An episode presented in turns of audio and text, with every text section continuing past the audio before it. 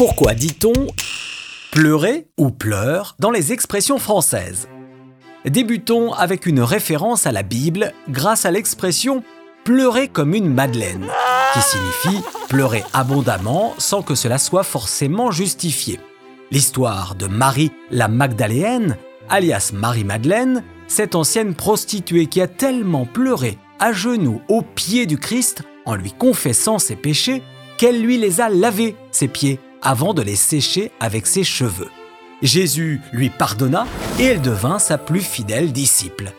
Balzac fut l'un des premiers à utiliser cette expression et noter que faire la Madeleine signifie aussi affecter le repentir.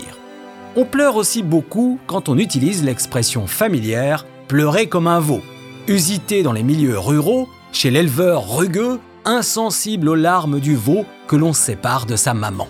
Immense tristesse aussi avec l'expression imagée pleurer toutes les larmes de son corps, qui est utilisée depuis la fin du 19e siècle et où le corps est comparé à une citerne remplie de larmes pour symboliser la grandeur de la peine. On dit aussi pleurer à chaudes larmes pour signifier l'abondance de larmes qui n'arrêtent pas de couler et qui n'ont donc pas le temps de refroidir.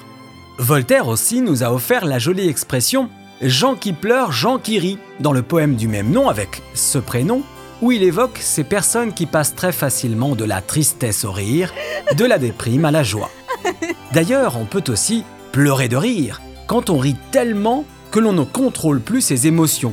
On pleure aussi de joie ou de bonheur, car pleurer ne rime pas forcément avec tristesse.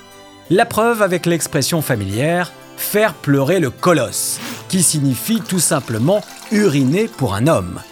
Le colosse, c'est ce géant capable d'emmagasiner plein d'émotions, comme la vessie de l'homme qui sous-entend avec cette expression qu'il possède un sexe de grande taille, le vantard. L'homme ou la femme qui peuvent être, comme le dit l'expression, bêtes à pleurer. Dans ce cas, leur niaiserie est si désespérante qu'elle en devient triste à vous faire fondre en pleurs. Bref, cessons ces pleurs incessants sans sourciller. Sur ce, à bientôt.